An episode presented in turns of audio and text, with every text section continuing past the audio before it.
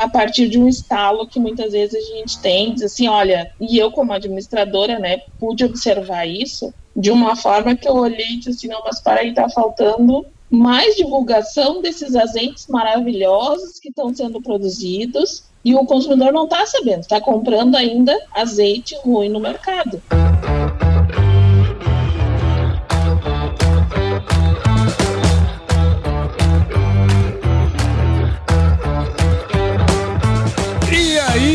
Pessoa! Tudo beleza? Estamos começando mais um episódio aqui no Agro Resenha e nessa semana eu tô com a Luciane Gomes, que é sommelier de azeite de oliva e diretora da revista Azeites Olivais. Vai ser um episódio interessante aqui. Ele, a Luciane é administradora com mestrado em desenvolvimento territorial e sistemas agroindustriais lá pela nossa querida UFPEL, lá em Pelotas, e consultora empresarial em gestão, recursos humanos e marketing, e também professora, ó, nos tempos vagos, né, professora, diversos cursos aí na, na faculdade Ideal lá em Bagé. Luciane, muito obrigado por participar aqui com a gente, seja muito bem-vinda ao Agro Resenha Podcast. Muito obrigado, Paulo, pelo convite. É um prazer em poder dividir com vocês essa minha experiência, né? É, legal. É, você foi uma indicada aí do meu amigo Pedro Peste, né? Lá do Tatu da Fruta. Isso mesmo. É, nós tivemos no Espírito Santo juntos. É. Eu conheci o Pedro lá. Legal, legal, cara. Bom, você que está aí do outro lado já sabe, aqui no Agro Resenha, porteira não tem tramelo para quem busca se informar sobre assuntos ligados ao agronegócio, então não sai daí porque esse bate-papo tá muito legal. Firma agora porque nós já já estamos de volta.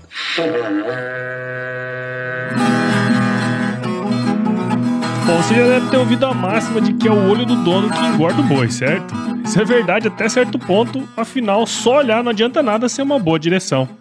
Com base em valores como honestidade, qualidade, inovação nos produtos e excelência no atendimento, a Nutripura, que há quase 20 anos atua no segmento pecuário, te dá essa direção, oferecendo os melhores produtos e serviços aos pecuaristas, garantindo resultados positivos não só no campo, mas principalmente no bolso. E eu digo isso não é da boca para fora não, afinal eu trabalhei lá, cara. Eu vi com meus próprios olhos a competência técnica e o cuidado com o negócio do cliente. Saiba mais sobre a Nutripura em www.nutripura.com.br e fique ligado nos artigos que saem no blog Canivete, que, na minha opinião, é o melhor conteúdo sobre pecuária de corte que você vai encontrar na internet. Siga também a Nutripura nas redes sociais, é só chegar lá no Instagram, Facebook, Twitter e YouTube e fique atualizado sobre o que há de mais avançado na pecuária. Nutripura, o produto certo na hora certa.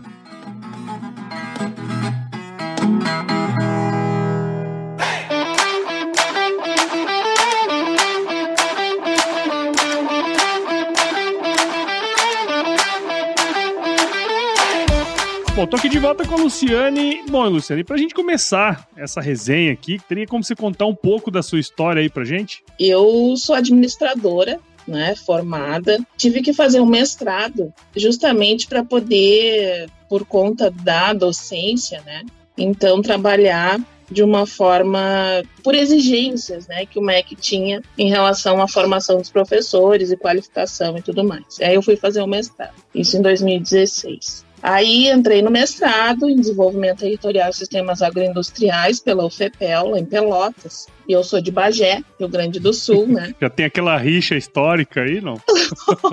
não tem uma rixa histórica aí de Bagé e Pelotas? Eu, eu, eu sou meio, é. meio coisa, mas eu sei que tem. É, a gente pula, né? A gente pula essa fase. Mas então eu residindo em Bagé, ia né, toda semana para Pelotas, para então fazer esse meu mestrado, para as disciplinas e tudo mais. E aí eu peguei e comecei a fazer alguma uma disciplina de gestão do conhecimento, e nessa disciplina tinha muito da dessa busca, né, pelo uh, de que forma o conhecimento se disseminava, aquela coisa toda, e eu fui para a olivicultura, né? E dali eu comecei a me apaixonar pelo setor, que é um setor que tem as suas dificuldades, tem os seus desafios, né? Mas que ao mesmo tempo é apaixonante. Em 2018 terminei a minha dissertação, então eu avaliei o perfil do produtor, né, as uhum. potencialidades da olivicultura e tudo mais, fiz todo um levantamento histórico. Então, dentro dessa história que eu avaliei também, existiam já oliveiras na década de 50, 60, né, inclusive com incentivo governamental. Uhum. Então, essas pesquisas foram se aprofundando, né? Terminei o meu mestrado e depois eu disse assim, agora, o que, que nós vamos fazer? Né? Porque aí vem aquele vazio da formação, né? Sim. Tu vem naquele pique do mestrado, vem o vazio da formação, tu vai fazer o quê? Vamos abrir uma revista. Conversei com meu marido e ele topou, né? Chamou um jornalista e um, um outro designer também para poder nos ajudar nessa trajetória. Dia 15 de março de 2019, a gente lançou a revista Azeites Olivais, que daqui um, uns dias está fazendo três anos. Três anos, olha só que legal. Muito legal, anos. né? Essa história aí sua, porque, sim, você não não tem uma relação direta, né, com produtores não. de oliva, de, de, azeitona, nem nada, né, cara? E, e aí você não entrou nessa nada. por causa da, do mestrado mesmo. Não tinha relação nenhuma, né? O que eu tinha era sobre o consumo do azeite. Mesmo Sim, assim, a gente claro. usava azeite muito diferente do que é agora. Fui fazer Sim. um curso de sommelier de azeite no Uruguai justamente para poder entender como é que era esse mercado, né? E saber o que, que era um azeite bom. E de lá não teve mais não, volta. Não parou não mais. Não teve né? mais volta. Não parei mais. Que legal. Teve um produtor que me disse, né, que depois que o azeite passa, ele mancha. Uhum. E ele mancha no sentido de ficar as marcas do que tem por detrás dessa cultura, né, milenária e tudo mais. Então não teve mais volta. Não teve mais volta. Daqui é só, só adiante. Legal. Pois é, cara, e assim, eu achei bem interessante porque eu já estava buscando, né, algumas pessoas para vir falar sobre, sobre o cultivo, né? Enfim, toda essa, essa questão dos azeites, das oliveiras e tudo mais, né? E, cara, um dia desses, o Pedro, né? Como eu falei lá, lá anteriormente aí, ele me mandou o seu contato, cara. Eu falei, aí eu fui buscar, né? Vi que você tinha revista e tal. Eu falei, poxa, acho que aí é o lugar, né? Porque Além de tudo, quem faz revista é um produtor de, de conteúdo, né? Então deve ter acesso aí para em vários lugares. Mas uma coisa que você falou e comentou, que a sua história, né, no setor, ela começou através da sua dissertação e que você estudou o perfil do produtor, né, aí no Rio Grande do Sul. Teria como você contar um pouco sobre como foi esse projeto de pesquisa seu e também se você puder compartilhar alguns dos resultados, né, alguns insights que você quer falar aí pra gente. Dentro dessa análise que eu fiz do produtor, né, faltava alguns pontos chaves que um deles, isso foi em 2018, né, se a gente for avaliar agora pelo Instagram ou pelo pelas próprias mídias, o azeite está muito mais disseminado agora do que era lá em 2018. Sim. Né? Tem uma semelhança é aí que... entre azeite e podcast, né? em 2018 ninguém falava nada de podcast. É, é, é, E agora tá todo mundo viciado no tal do podcast, né? E a mesma coisa é o azeite, né? Quem experimenta o azeite agora, tendo algum conhecimento e tem muito acesso na internet por conta disso, né? Tem muita informação disponível para quem quer tirar dúvidas a respeito do azeite de oliva, né? E dentro dessa minha dissertação, eu consegui observar o que alguns desafios desses olivicultores, que muitos não tinham o lagar próprio, que é uma coisa que acaba atrapalhando, né? Que quanto mais próximo o lagar do olival, melhor. Lagar? Né? O que, é o lagar? Começa... Desculpa, o eu, lagar, sou, eu sou leigo, é, viu? É verdade. o lagar, o que que é? É a agroindústria, onde se processa a azeitona para ela se transformar em azeite, uhum. né? Que ele passa lá nas batedeiras, no maquinário lá, e aí esse maquinário libera o azeite, separando a água e o resíduo do óleo que é o azeite de oliva, né? E dali sai então um azeite chamado de extra virgem, que é o azeite que não tem defeito nenhum, que tem é, completo o azeite, né? Com vários aromas e sabores diferenciados. Então, um outro desafio deles era justamente as estradas, né? Por conta desse, desse transporte que tinha, tinha que ser feito também. E para o próprio olivoturismo, uhum. né? Que o olivoturismo, assim como o enoturismo, uh, agora o meu marido criou um termo, né? Que é o enogastroolivoturismo. Então ele vai envolver as bebidas, Legal. a gastronomia local e o olivoturismo, né? Uhum. Então uh, isso tudo acabava sendo um empecilho também para esse produtor. O próprio uso dos defensivos uhum. né, também, que não se tinha muita coisa para o trato e manejo da oliveira, né? Justamente em relação às pragas e tudo mais que fosse aparecer. Né? Então, teve alguns problemas que foram identificados e um deles também foi na troca de informação. Ah, então, como é que eles faziam essa troca de informação? Faltava um elo que ligasse esses produtores entre si para que eles pudessem, então, se, se comunicar e trocar informações. E aí veio, então, os grupos de WhatsApp, né? Sim. Que agora também a gente chega até a sair dos grupos porque chega a ser chato. Nem né? quer mais grupo Mas, de WhatsApp. É, é. Principalmente grupo de família. Né? É. Mas dentro da olivicultura são dois grupos que estão trabalhando muito forte, que é o grupo da olivicultura integrada, que eu faço parte e administro dele, que foi desde lá da minha dissertação de mestrado que eu fiz, esse, criei esse grupo justamente para essa troca de informação entre os produtores. Uhum. E eu também faço parte de um movimento que é o Woman in Olive Oil, que é só de mulheres da olivicultura, que, legal. Né, que é para também é para troca de informação. Não é um grupo feminista que nem podem dizer assim, ah, não, não. A gente é um grupo mundial, né, que tenta trabalhar justamente essa parte da capacitação da mulher, da formação da mulher, né, da atuação da mulher dentro da olivicultura que tem sido cada vez maior. Eu tava, ah, a gente tá no mês das mulheres agora, né, e eu tenho um é episódio que saiu é, saiu algumas acho que uma ou duas semanas atrás, que eu trago algumas mulheres importantes do agronegócio, né? E eu vou, já é o quarto ano que eu, que eu, que eu faço esse episódio, né? a gente traz aí várias personalidades, né? E uma coisa que me chama atenção sempre, a maioria das coisas que são diferentes, assim, começa com uma mulher. Mas no sentido assim, ela pergunta, ela questiona, ela fala, cara, isso aqui não tá certo, precisamos fazer um negócio assim. E, e eu acho isso muito é. interessante, sabe? Porque pode ser muitas vezes que algum cientista, homem e tudo mais, tenha talvez desenvolvido, né, lá do, no final, mas o questionamento e, e sempre sai de uma mulher, assim, sabe? E é uma coisa muito comum isso acontecer, né? Inclusive em casa, né? É, a mulher sempre duvida de tudo. Exatamente. É isso que pode ter certeza. E essa é a premissa básica da ciência, é duvidar de tudo, né? É. E eu acho que essa que é uma coisa muito interessante. E, e, e também essa, essa, troca de informação, né? Entre vocês, parece que isso é mais fácil, né? Entre vocês, assim, como se fosse outro, é. Outro coisa, né? Mas as mulheres têm essa questão de trocar mais, né, informações, né? Tem muito disso e, e a gente troca muita informação e com os homens também, né? Porque claro. isso daí, a olivicultura é uma cultura nova no país, mas em vários estados ela já está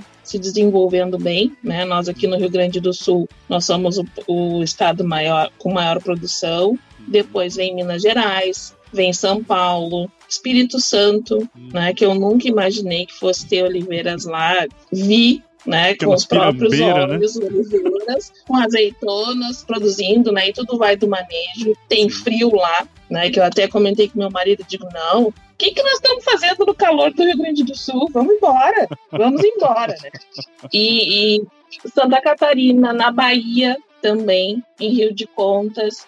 Né? Então, são vários estados que estão investindo na olivicultura como uma forma de diversidade né? Que isso foi uma coisa que eu observei também. Uh, a diversidade dentro do, da propriedade, uhum. né? Com uma, uma outra linha né? de, de produção. Interessante, muito legal, né?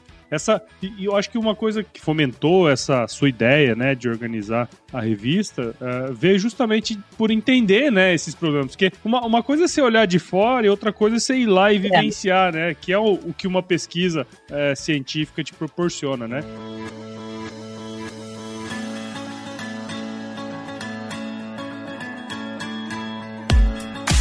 Diversas pesquisas apontam que o produtor rural está cada vez mais conectado ao mundo digital. E é nesse contexto que nasceu o Broto, plataforma digital que ajuda o produtor rural a potencializar sua produtividade financeira. No ecossistema Broto você encontra um marketplace completo com acesso a produtos e serviços, além de conteúdos relevantes em diversos formatos, inclusive podcast, que vão apoiar o produtor em seu processo de tomada de decisão. Há décadas como parceiro do produtor, agora a BB Seguros e o Banco do Brasil, através da plataforma Broto, querem descomplicar a agricultura digital e trabalhar para promover a inclusão digital em todos os perfis de produtor. Siga o Broto nas redes sociais, é só buscar por @somosbroto no Instagram, Facebook e YouTube. E entre no site www.broto.com.br e saiba como o ecossistema Broto pode te apoiar. Somos Broto, seu jeito digital de fazer agro.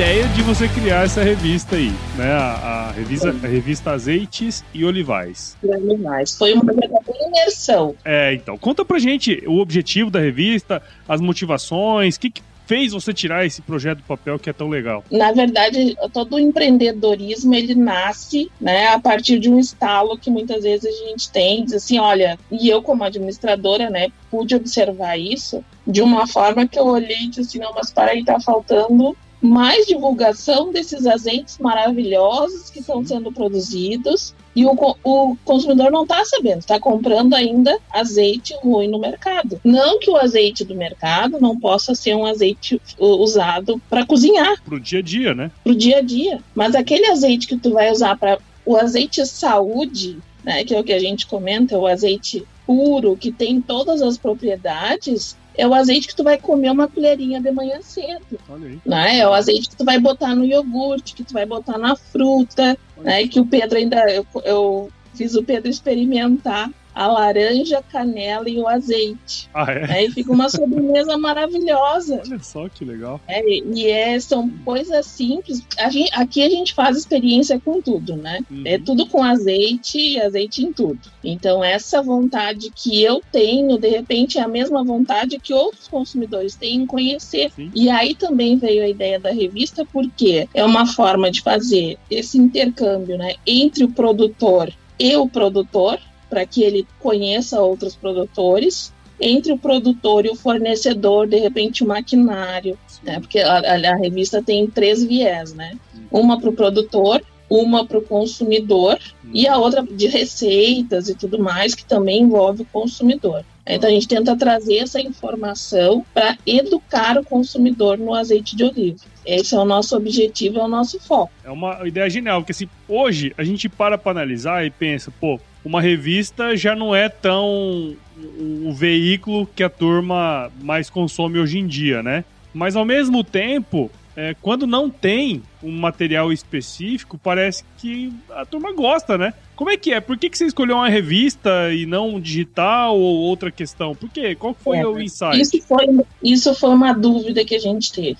Hum. Vamos para o digital, vamos ficar no impresso. O pessoal gosta do impresso. Uhum. Tem gente que consome bastante digital, mas o impresso, a gente tem que ter sempre um número X de revistas, que é o que vai para o pessoal que quer impresso. Sim. Por mais que a pandemia tenha né, dado o boom do digital, o impresso ainda tem a sua necessidade para o consumidor. Do ponto de vista do empreendedorismo, assim, hoje, como é que é? A revista ela se autossustenta? Como que funciona essa questão mesmo, vamos dizer, para retornar o trabalho que vocês estão fazendo, né? você não tá, você não tá vendo aí do outro lado, mas ela tá assim balançando a cabeça como um não para mim. é, é. Como qualquer empresa, né? O primeiro é o investimento e depois o retorno. Uhum. Eu comparo muito a revista justamente como uma oliveira, né?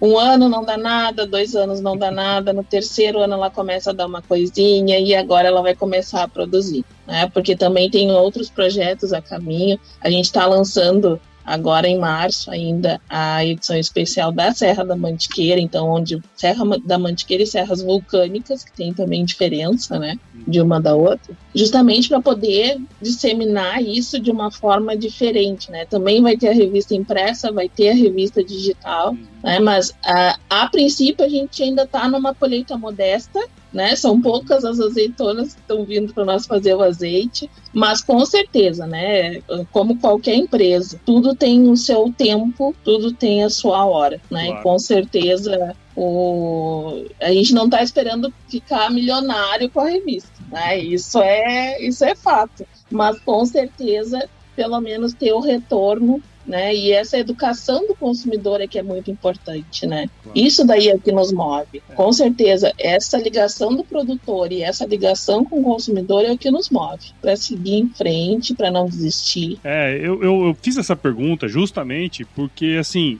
eu entendo muito bem como é isso, sabe?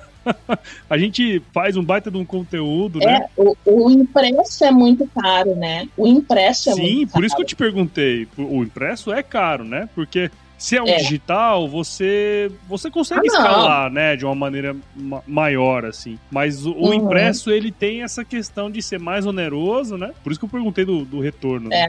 E tu sabe que uma coisa assim que chama a nossa atenção, o, a fisionomia da pessoa que pega a revista é muito interessante, né? E também não só a fisionomia, mas quando tu cheira a revista, eu não sei se é alguma coisa do cérebro que diz assim, ai, que cheiro de azeite. É impressionante. É impressionante. A gente abre o pacote e sente aquele cheiro de azeite, né? aquele cheiro verde, aquela coisa assim diferente. E isso eu acho que também causa alguma emoção em quem está recebendo a revista, né? Sem dúvida. Mas uma coisa que você falou aí que eu acho que é, serve para qualquer pessoa que estiver escutando esse podcast, né? Quer dizer, primeiro a gente planta, né? A gente planta, é. investe, depois a gente colhe. Quer dizer, se você tiver um porquê bem definido, né, o, o porquê de você está super bem definido. Pô, vocês querem educar o mercado consumidor, é, conectar né, é, olivicultores ao longo do Brasil, até fora do Brasil, você pode até falar mais disso depois. Mas se você tiver esse porquê bem definido, você suporta tudo, né? Você suporta tudo e vai buscando viabilizar aquele sonho ali, né? É verdade, é verdade. É, é uma oliveira, é uma oliveira que eu tô adubando, tô regando, né? E como tu falou mesmo, muitos dos nossos acessos no online também têm sido de fora do país. É, né? Muitos. Pessoal, é Portugal, tem... Espanha, Estados Unidos, Uruguai, que é nosso vizinho aqui de fronteira, né? A gente está a 60 quilômetros do Uruguai aqui. É, e, inclusive eu quero puxar a sardinha pro Uruguai aí, né? Puxar o nosso assunto pro Uruguai. Bom, você mergulhou mesmo, né, no assunto, porque depois você fez o, o, a dissertação e tal, você foi fazer esse curso lá de sommelier, né? Conta pra gente é. aí como que é esse curso é. e também de alguma maneira como que ele te ajuda hoje, né, no desenvolvimento aí da, dos conteúdos da revista e tudo mais. É, é essa busca por informação né? É, ela é muito importante. Quando a gente faz, e isso a gente remete lá no planejamento estratégico, né? Que tem que conhecer muito o teu produto, o teu mercado para poder para poder então usufruir dele da melhor forma possível, né? E quando eu decidi fazer esse curso lá no Uruguai, eu deixei minha família, né? Porque eu tenho dois filhos pequenos, estavam com seis e quatro anos, né? Eles têm um ano e dez de diferença. Deixei a família de seu avô e vou fazer. E é muito engraçado porque uh, a receptividade do brasileiro também é lá muito boa, porque nós somos um mercado em potencial para eles também, para os azeites produzidos lá. Né? Os azeites deles são muito bons. Né, são azeites muito bons. Eu conheci vários produtores lá que, inclusive, estavam fazendo o curso. E nessa questão toda do, do como, né, Uh, como foi essa dinâmica do curso, ela é muito interessante, porque a gente tem toda a parte agronômica, né? a gente tem um conhecimento agronômico, tu tem a química, que, que então é a parte de como é composto os ácidos graxos e tudo mais do azeite de oliva, os benefícios que eles trazem, tudo. Então tem toda uma cronologia que é feita. E nesse meio tempo, a gente vai recebendo os potinhos com os aromas variados para nós ir treinando o nosso olfato. Né? Então, tu vai treinando o olfato, porque o que, que a gente tem feito agora? A gente engole a comida, a gente não cheira. Eu me lembro, eu me lembro que a minha mãe brigava com meu pai porque ela dizia assim: "Ai, toda a comida tu cheira". eu tava aqui em é, casa também era assim. É, mas era aquela coisa assim, não é porque tá estragado. Não, ele quer sentir aquilo, é uma coisa natural, né? Sim. Dos antigos, principalmente. Uhum. E é uma coisa que a gente não faz. Tu tá comendo, tu tá vendo TV, tu tá no celular, tu não tá nem aí pro que tu tá comendo. E lá, a gente ia pro mercado, né, o mercado agrícola que tem lá, e saía cheirando as coisas também, uhum. né, para poder entender, porque eles falavam assim, ah, o cheiro do amendoim, o cheiro de não sei o quê. Então, alguns cheiros, para mim, né, na minha memória olfativa, não eram comuns. Sim. Então a gente foi atrás, o talo da alface. Eu nunca cheirei em talo de alface. de alface.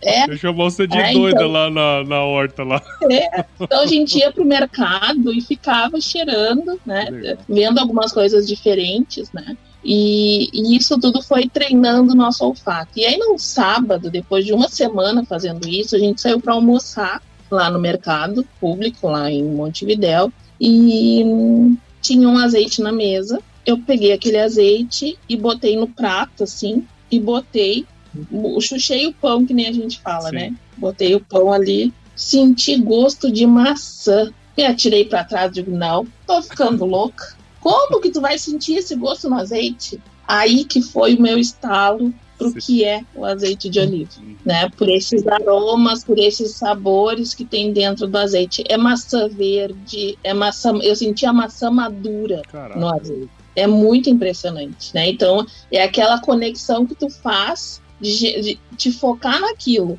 Né? Tu te focou naquilo e tu viu o que tu pode ter de. É, o vinho eu não identifico uhum. por falta de treino do olfato. Claro. Né? Algumas coisas a gente consegue identificar. Mas no azeite, a gente consegue ver direitinho. Quando tu tem o treino, quando tu uh, cheira uma coisa e sem guarda aquela na memória, né? É memória. O, uhum. a, o, toda a análise sensorial é memória olfativa, né? Seja do café, seja do queijo, que também agora tem o pessoal que está se especializando no queijo, do café uhum. também, né? Interessante. Teve uma época aí, um, alguns anos atrás, que eu me enveredei no mundo das cervejas, né? Comecei a fazer cerveja ah, artesanal em casa. É. E, e, também tinha muito disso, né? Porque dependendo do ingrediente que você usa ali, os tipos de, de lúpulo, os tipos de malte, você é. tem diferentes é. sensações ali, né? Diferentes é, notas sensoriais, né? E é muito disso, quer dizer, se você tá treinando direto, fazendo isso toda, toda né, com frequência, você começa a ter essas memórias, né? Isso é muito interessante.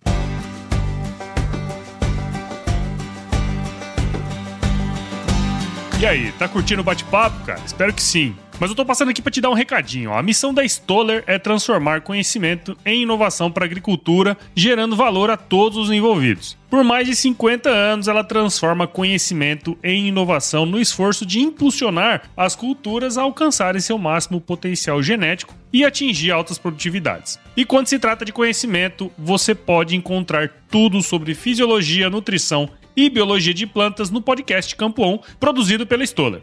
Lá, um time de especialistas aborda assuntos relacionados às principais culturas agrícolas e, como você já sabe, você pode escutar quando, onde e como quiser. Aprimore o seu conhecimento no site da Stoller, o www.stoller.com.br. Lá você vai encontrar vários artigos técnicos e o link para assinar o podcast Campo On no Spotify. Lembre-se de seguir a Stoller no LinkedIn, Instagram, Facebook e YouTube. É só procurar por Stoller Brasil. Isso é inovação, isso é Stoller.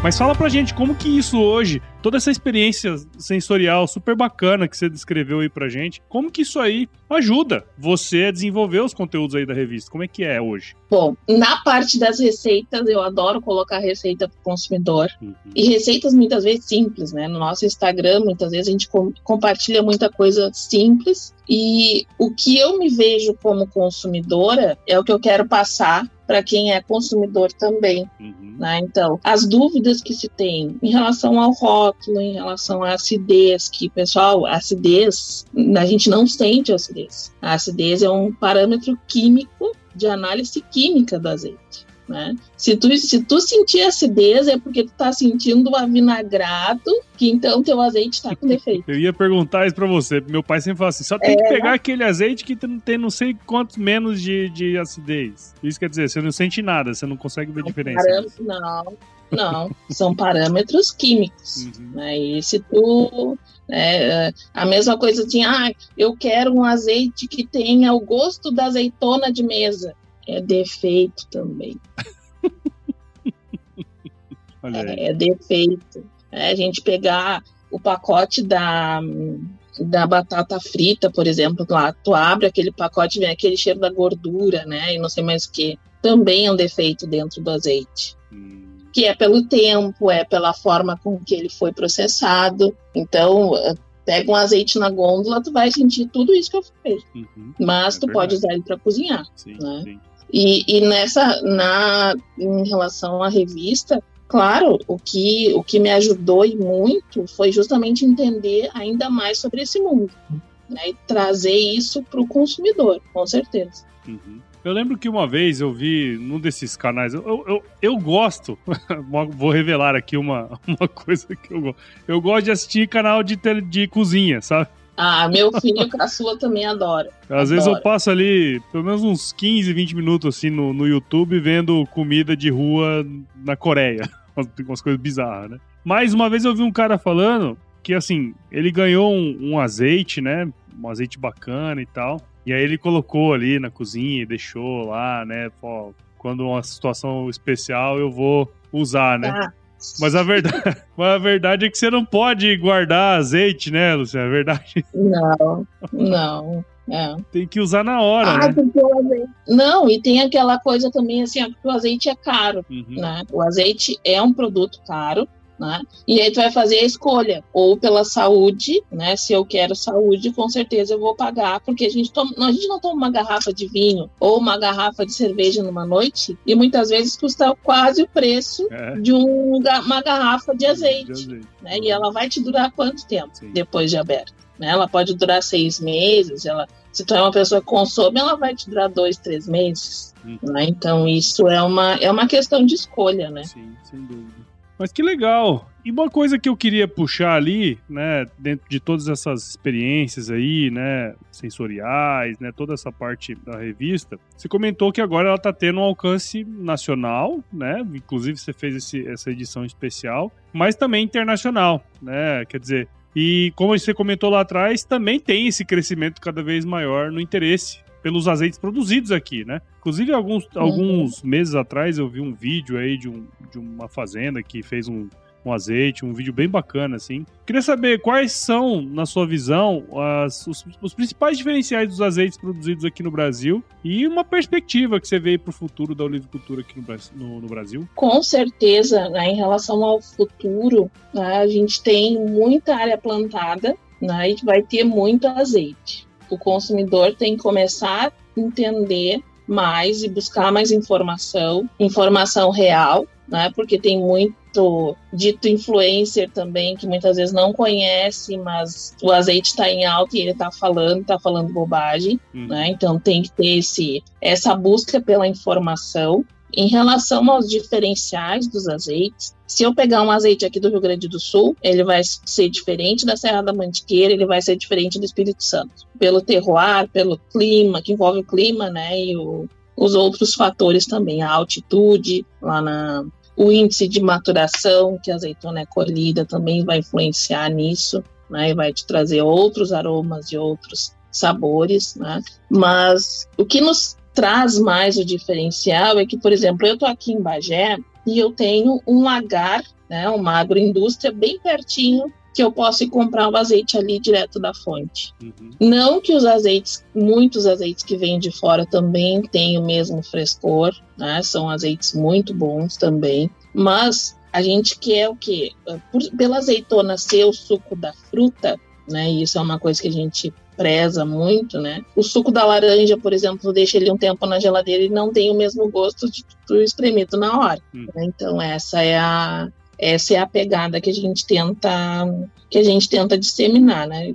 O azeite ele, a gente, o consumidor tem que olhar o quê? A data de elaboração e a data de invase, que é o mais importante, né? A extração foi feita em que data e a data de invase foi feita em que data. Isso é o primordial. Quanto menor esse, esse tempo, melhor. É, é. A gente teve azeites, por exemplo, de Portugal que entraram antes do Natal aqui. E eles colheram em outubro. Então também era um azeite fresco. Né? Mas aí tem toda a questão do transporte também. Então, uh, quanto mais próximo da gente, né? E outra coisa, né? Conhecer o produtor, tu consegue visitar o produtor, São Paulo, Minas, aqui no Rio Grande do Sul, no Espírito Santo, tu ter o contato com a oliveira, é, é outra coisa. É a mesma coisa que tu ir numa, numa queijaria e pegar um queijo diferente. Sim. Tu tá vendo como é que tá sendo feito, né? Tu tá ali. É uma questão de escolha, é saúde. Legal. Muito bom, então, Luciano. Puxa, eu gostei demais aí de, de bater esse papo, desse papo com você, né? Gostei também. Porque é, você trouxe aí várias particularidades do setor, né? Eu sou engenheiro agrônomo, mas sinceramente, eu acho que eu nunca vi um pé de oliveira, tá? Tô sendo bem sincero pra você. Acho que eu nunca vi. Não, e uma coisa que tá em alta agora e que o pessoal tá colocando no jardim, né? Ah, é? A É. oliveira tá em alta em plantas ornamentais. É, vamos ver. Aqui em Mato Grosso eu acho bem difícil. que é meio quente, sabe? Mas é, é- Foi um bate-papo bem esclarecedor. Enfim, espero que quem tá do outro lado, ouvindo, né, tenha tirado aí muitos insights. Você trouxe muitos insights de empreendedorismo também, né? Essa, É, essa ideia de conhecer mais sobre esse produto que eu acho muito interessante. Eu mesmo adoro o azeite, né? Agora eu vou prestar mais atenção nesses aspectos que você comentou também, né? Então, muito obrigado por você participar aqui com a Isso dá outros podcasts. Isso dá outros podcasts. 500 podca- podcasts. Mas É. muito obrigado por você participar aqui com a gente e parabéns aí pelo seu trabalho, viu, Luciano? Eu que agradeço o convite, né? Fiquem à disposição, né? Qualquer dúvida e se quiserem algumas indicações também de produtos e tudo mais, o produto mais próximo, né? Onde é que tem, a gente sabe e pode indicar o pessoal também. O nosso site ele está em construção ainda, mas em breve já vai estar disponível, que é azeitesdeolivais.com.br e no Instagram e Facebook é Revista Azeites e Olivais. E como é que faz pra assinar essa revista aí? Eu consigo receber aqui em Mato Grosso essa revista, não? Consegue, consegue. A gente vai estar liberando no, no nosso site a assinatura da revista para poder mandar para todo o Brasil. A gente já manda, né? Inclusive eu vou te mandar uma para te. Eu vou, eu vou esperar sair essa da Mantiqueira, tá? Que aí Show. tá mais perto de ti aí, dá para te ir lá visitar os produtores lá. Fechado. Aí eu te mando. Legal, muito bom. Bom, agora sim, vamos para essa parte que eu acho que é a parte talvez mais difícil desse podcast, que é o nosso glorioso quiz. Vamos nessa? É verdade. é verdade. Quiz. Quiz. Ó, é muito simples, eu vou te fazer algumas perguntas e você responde a primeira coisa que vier à sua cabeça, tá bom, Luciane? Tá bom. Luciane, qual que é a sua música antiga predileta? Tem uma música que me marca muito, né? Que é Tá Escrito do Grupo Revelação. Olha aí, Grupo Revelação. Muito bom. É um pagode. tá aí, galera. Pagode. galera escutando. Não é tão antiga, né? Porque se fosse lá dos antigos, ia ser uma música mais pesada, mais metal, assim.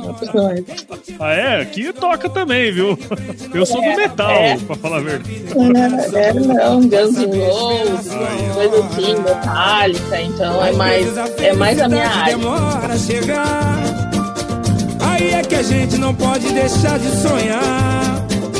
Guerreiro não foge da luta e não pode correr. Ninguém vai poder atrasar quem nasceu pra vencer. É dia de sol, mas o tempo pode fechar. A chuva só vem quando tem que molhar. Na vida é preciso aprender. Se colhe o bem que E qual foi o lugar mais legal que você já visitou, Luciane? Aqui eu não vou responder um só, eu vou dizer todos. Porque cada lugar que a gente visita é uma história diferente, é um... são vários fatores, né? Não é um só. Sim. Ah, foi todos, é todos e todos mesmo. Achei que você ia É, falar todos. Todos, todos. Porque a gente sempre tira uma experiência boa de todos os lugares que a gente vai, né? Todos. Eu fiquei esperando aqui. e Luciane, na cozinha, qual que é a sua especialidade? Pode falar, pode falar. Focaccia. Olha aí. Focaccia e molho de queijo. Dizem os meus filhos aqui que é o melhor molho de queijo do Brasil. Então tá. Então tá bom. E, ô, Luciane, indica um livro aí pra gente que, que foi importante aí pra você. Extra Virgindade, Aí, que é um livro do Tom Miller que fala sobre a falsificação do azeite. olha só, Tom Miller. Maravilhoso. Tom Vou- Miller. Vou até ver aqui. É, como é que é o nome do livro? Extra Virgindade. Extra Virgindade. Olha só que legal. Esta vez, para mim, é o melhor livro da que conta os escândalos, o, o sublime e o escandaloso mundo do azeite de oliva. Que legal. Vou ler. Vale a pena. Bacana. Vale a pena. E, Luciane, se você se encontrasse com o seu eu de 17 anos hoje, qual seria o melhor conselho que você se daria? Uh, agora sim. Não tem uma pergunta mais fácil. Essa é a mais difícil, ela sempre fica pro final. Mas, com certeza é a mais difícil, né? Não que eu não goste da minha área de atuação, mas eu acredito que eu faria agronomia. Ah, é. Mas olha É. só, mas isso, isso é um insight interessante que você traz pra gente. Talvez, se você tivesse feito agronomia, talvez teria você não, pra- não teria ido pra, É. pra olivicultura. É. muito louco isso. É, e é, aquela- é, não, é, é como eu falo assim, não que eu não adore dar aula de gestão, eu adoro, Aham. né? Mas uma coisa que sempre me chamou a atenção, eu queria fazer muito veterinário. Aham. né? Mas aí comecei a ver uns vídeos, negócio, digo, não, não me animo mais, deixa assim, porque eu adoro bicho, né? Adoro essas Uhum. coisas assim, então, não, deixa quieto, né? Deixa quieto. Mas a administração teve e tem né, uma parte muito importante dentro da minha. E realmente o insight não teria vindo se eu tivesse. Não teria, não teria. Certeza que não. Quem sabe, ainda dá tempo. Ainda dá Pois é. tempo de eu fazer uma segunda graduação. A agronomia tá aí, né? É. O problema é que você Não, vai ter que fazer umas matérias de cálculo, chata pra caramba. É, é, mas na administração também tem, né? Mas uma coisa que é importante frisar, né? E tu como engenheiro agrônomo vale a pena valorizar isso, que é a busca por essa formação, né? Dentro da olivicultura tem muito pouco, muitas faculdades ainda não estão dando a importância necessária para a olivicultura, né? Vem muita coisa de fora e tem um campo enorme de atuação Sim. né? Não só atuação, mas eh, tem muita gente que acha que sabe de olivicultura e não sabe, tá? Então a, a, a importância da formação do engenheiro agrônomo em ter isso consolidado na for- formação dele voltado para a olivicultura, né? Uma é porque vocês trabalham a fruticultura, né? É. Como uma forma geral. Exatamente. Né? Então, de repente, ter alguma coisa mais voltada para a olivicultura, a gente tem essa carência no Brasil. Legal. Muito bom. E, ô, Luciano, pra gente ir pros sinarmentes aqui, você tem o costume de ouvir podcasts assim? Qualquer podcast? Eu não tinha até a pandemia. Ah, é? até a pandemia, né? Mas eh, com certeza é uma coisa que tem, tem crescido bastante. Inclusive, a gente gravou alguns podcasts justamente para o movimento das mulheres, né? Uhum. Para fazer essa educação do consumidor e deixar disponível, porque é são perguntas muitas vezes básicas, né? Ah, eu posso fritar com azeite? Então a gente tentou desmistificar algumas coisas que, que com certeza fazem toda a diferença, né? E o podcast veio para isso, né? Tu tá ali no, no trânsito, tu tá prestando atenção. E tem muito mais informação que muitas vezes com muita rádio, muita coisa que só fala Sim. bobagem. Exatamente. Ali tu escolhe, tu fica mais seleto. É isso aí.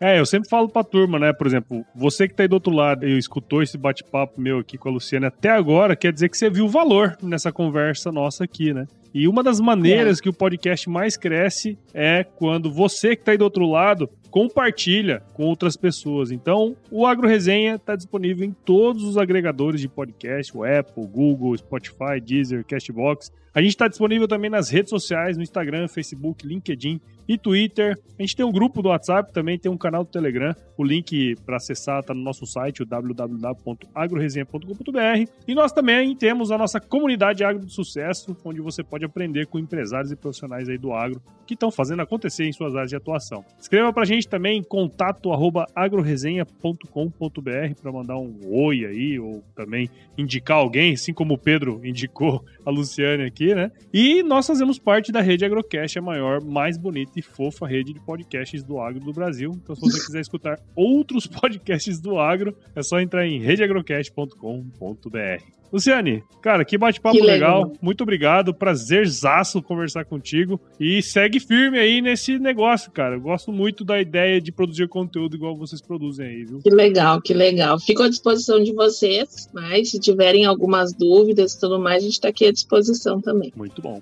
E tem uma dica, acho que pode ser o título da capa da próxima edição. É um título, assim, é um Hum. conhecimento muito é, amplo, né? Que é o seguinte: se chover, não precisa molhar a horta. Boa! Sim, um conhecimento que resume tudo, né?